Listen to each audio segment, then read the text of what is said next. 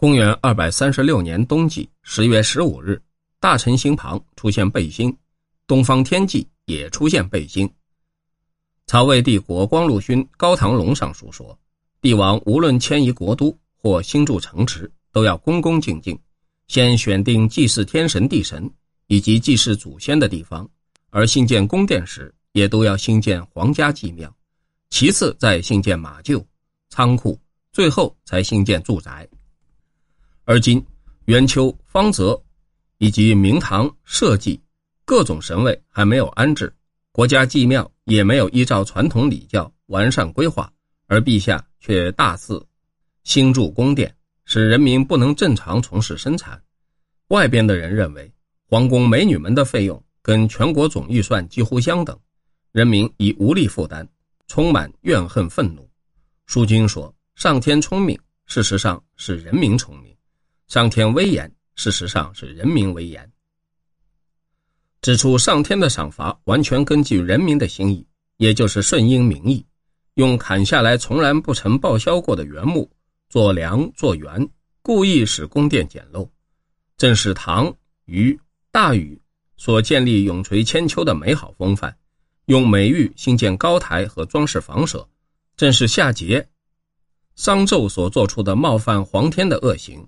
如今，宫殿的过分兴建使彗星明显的在天上照耀，这是仁慈的天父恳切的训诫。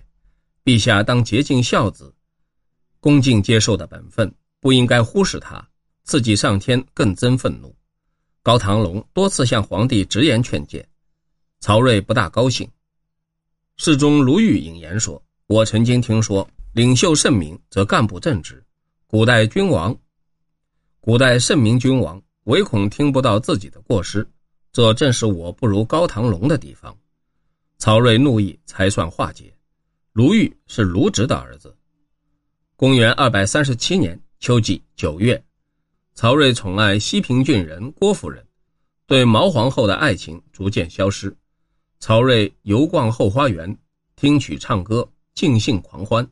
郭夫人要求邀请毛皇后参与，曹睿拒绝。并下令左右不准让毛皇后知道，但仍有小报告悄悄传到毛皇后的耳朵里。第二天，毛皇后看到曹睿，就对他说：“昨天北元的宴会快不快乐呀？”曹睿反应激烈，认为左右竟然不遵守他的禁令，逮捕十多个人，全部诛杀，然后突然间火上加油，怒不可遏。九月二十二日，下令毛皇后自杀。当年，曹魏帝国把原来设置在长安的剧中和中剧铜驼、铜人、陈露盘全部运回洛阳。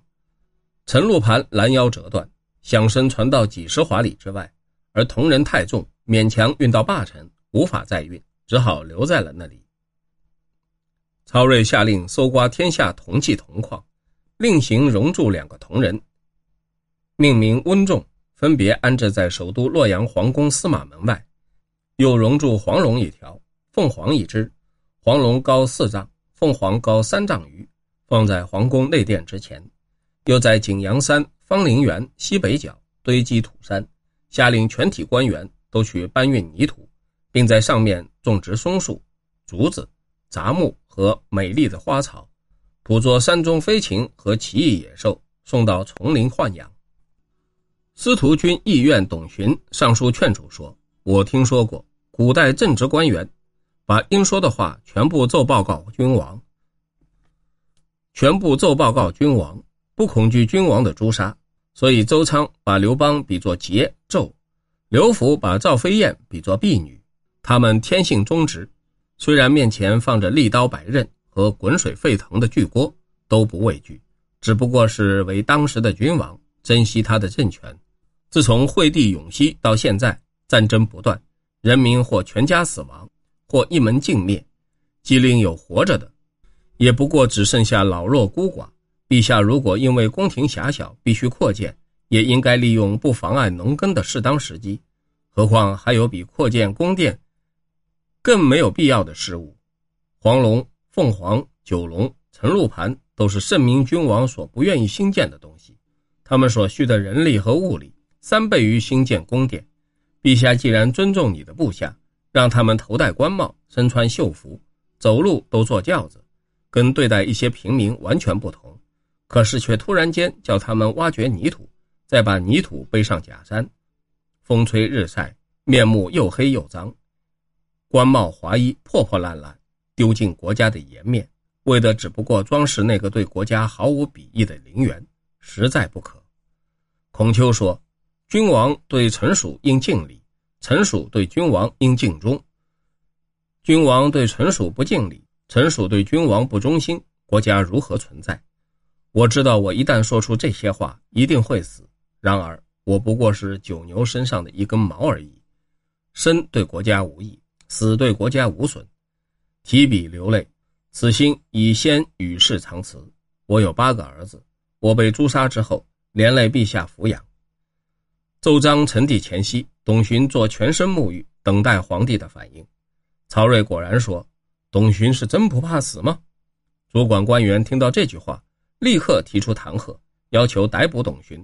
曹睿批示：“不必。”高唐龙上书说：“现代一些肤浅的小人物，总是夸张秦王朝和两汉王朝的那些奢侈淫秘的生活，迷惑陛下的圣心。”去寻求搬运那些足使人丧志亡国的东西，人民劳苦，金钱浪费，伤害德政，这不是提倡礼仪，制作圣乐是国家祥和、神明保佑的美好方法。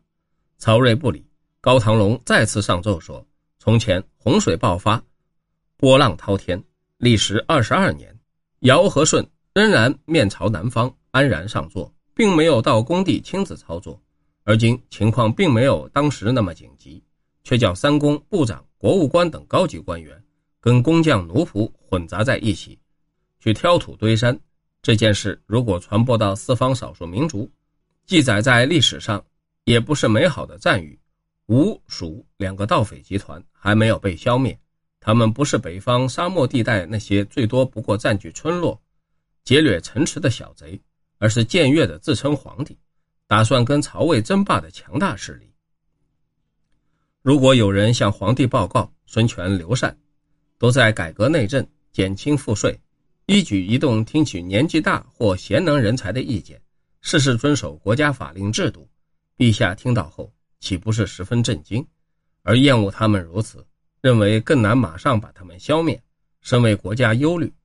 相反，如果有人向陛下报告两个匪囚，都不走正路，横行霸道，奢侈淫乐，丝毫不能节制。辖区内的赋税沉重，人民不能忍受，怨恨的声音日益高涨。陛下听到以后，岂不高兴？他们精疲力尽，认为消灭他们十分容易。假定是如此的话，请陛下换一换位置去想，是非善恶便十分明显。每一个亡国的君王都坚信不会亡国，而最后竟然亡国。每一个圣明的君王都兢兢业业，认为随时都会亡国，而最后却没有亡国。今天全国一片萧条，家家户户没有一担以上的存粮，国库之内也没有维持一年以上的积蓄，外有强大的敌人，使大军暴露在穷苦蛮荒之地，不能休息；内部又大兴土木，各州各郡全线骚动，万一遭到敌人突击。边疆告急，我恐怕投身大兴土木的壮士不能分身战场。同时，官员将士们的俸禄薪资逐渐减少，比起从前不过五分之一。对退休的官员也不再发给生活费用，从前完全免除赋税的，而今也要缴纳一半。政府收入比从前超过两倍，国家军政正式开支比从前减少三分之一。国库应有丰富的盈余才对，可是国库非但没有盈余，反而年年不够，甚至连牛肉都要抽税。那么，政府所有收入既不在国库，一定在其他地方。官员们的薪俸、谷米、布匹都是君王们因他们辛劳而发给他们的报酬。官员赖以为生，一旦废除，是阻断他们的生路，他们应该得到的。却被无情的剥夺掉了，怨恨自然兴起。曹睿看到以后，中书监说：“看到高唐龙的奏章，使我惶恐。”尚书魏济上书说：“发表议论的人，多数都说一些，多数都说一些陛下耳朵听起来十分舒服的话。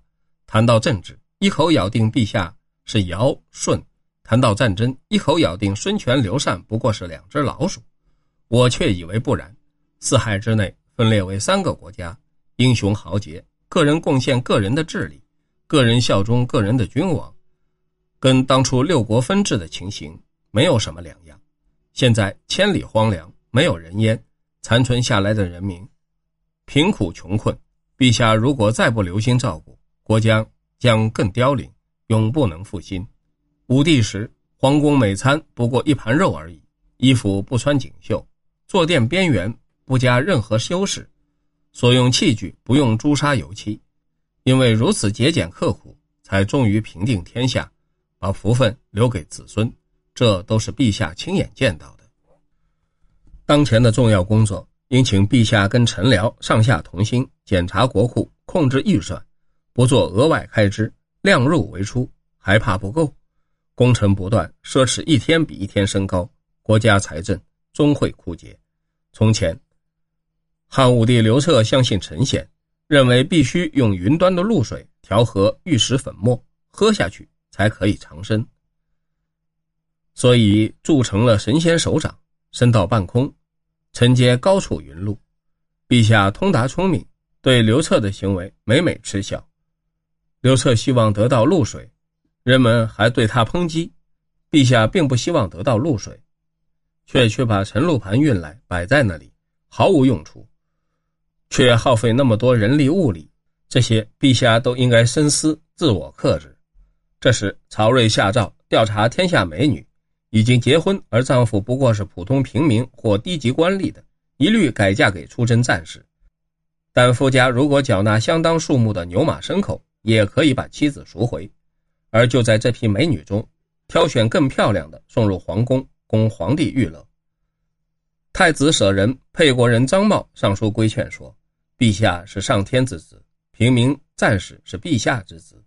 如今夺取平民的妻子，给予战士。”无异于夺取嫂嫂给予弟弟，对一个当父母的而言，爱心就有偏私。而且诏书上说，准予用年龄、美色跟妻子的年龄、容貌相当的牛马牲畜代替。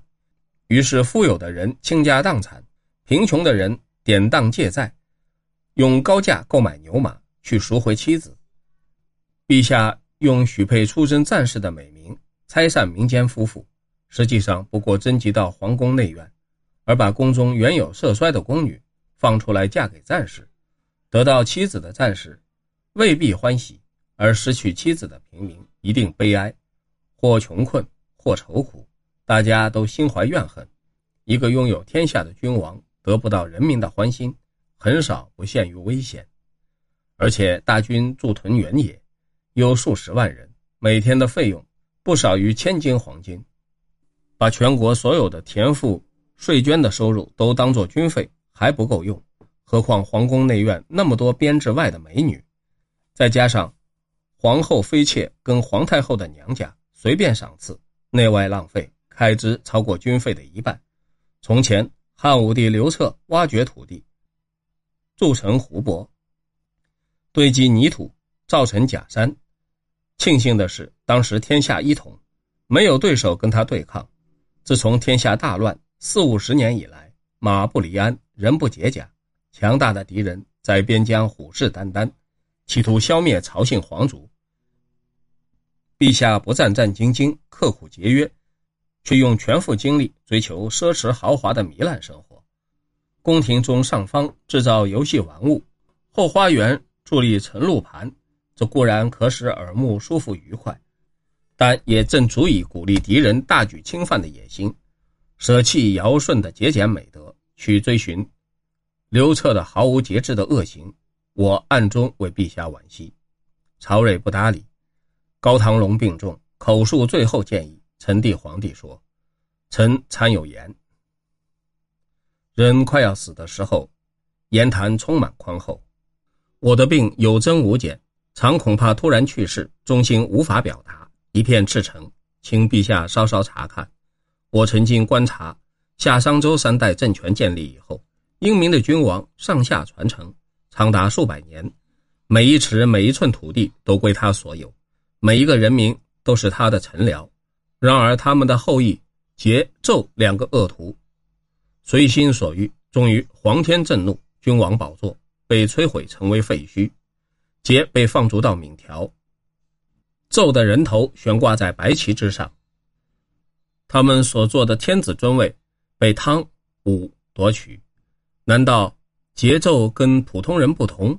他们故也是圣明君王的后裔。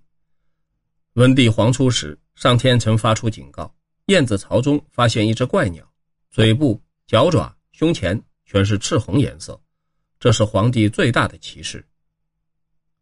应该严防凶猛飞扬的将领在萧墙之内发难。我建议最好命所有的亲王，在他的采邑封国之内设立军队，像棋子一样分布全国重镇，维护首都所在的经济，保卫皇家。上天不特别亲爱某一个人，而只看谁有德行。人民歌颂德政，政府寿命自然延长；人民怨恨，上天自然收回对旧王朝的宠爱，鼓励新王朝兴起。由这个观点可知，天下是全国人民的天下，不是陛下一个人的天下。